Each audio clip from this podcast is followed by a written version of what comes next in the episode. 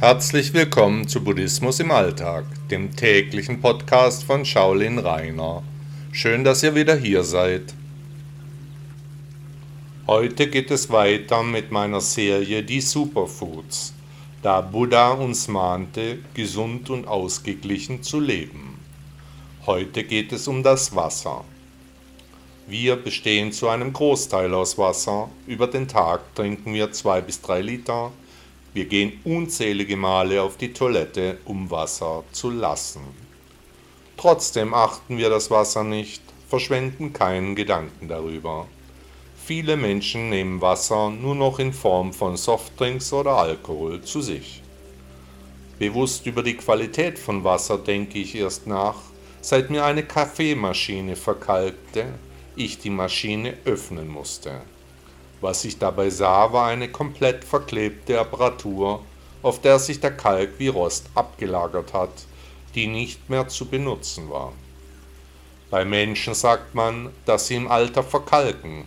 Doch woher kommt der Kalk? Der rieselt schließlich nicht vom Himmel, er muss doch irgendwoher kommen. Wäre es möglich, dass der Kalk aus dem Wasser stammt, dass der Körper eben nicht alle Schadstoffe aus dem Wasser filtert, der Kalk über Magen-Darm ins Blut gelangt, zusammen mit vielen anderen Stoffen.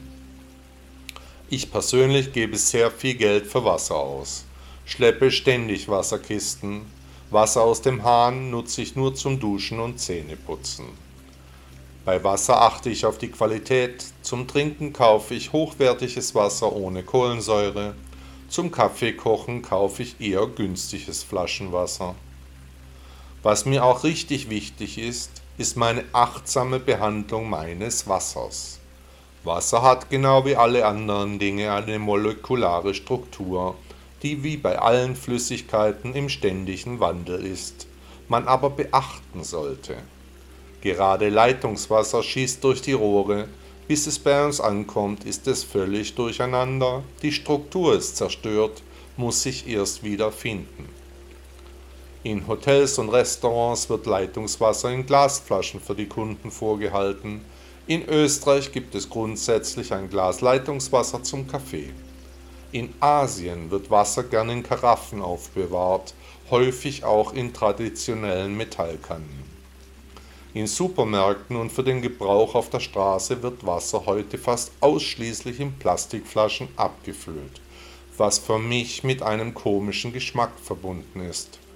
Auch finde ich, dass so dem Wasser nicht genug Aufmerksamkeit zukommt. Wiederverwendbare Glasflaschen sind auch deutlich besser für die Umwelt. Die Trinktemperatur ist ebenfalls enorm wichtig. Es muss nicht immer alles kalt konsumiert werden. Ich persönlich finde Zimmertemperatur am besten für mich. Klar, im Hochsommer ist ein kaltes Getränk lecker, aber über die kalten Tage ist warmes Wasser besser für den Körper. Und wie viel Wasser sollten wir am Tag trinken? Hier kann es nur um einen Durchschnittswert gehen. Nicht jeder Tag ist gleich, nicht jeden Tag schwitzen wir. Männer benötigen etwa 3 Liter Flüssigkeit am Tag, Frauen reichen 2 Liter. Wir sollten aber nur trinken, wenn wir Durst haben, dann allerdings reichlich und zügig, sodass der Körper dann lange Phasen hat, in der er das Wasser verarbeiten kann. Der Weg ist dabei wie immer das Ziel. Buddha sagte einmal, ruhig wie ein tiefer See in ungetrübtem Wasser ist der Weise mit seiner heiteren Klarheit. Herzlichen Dank, dass Sie Buddhismus im Alltag gehört haben. Bis morgen.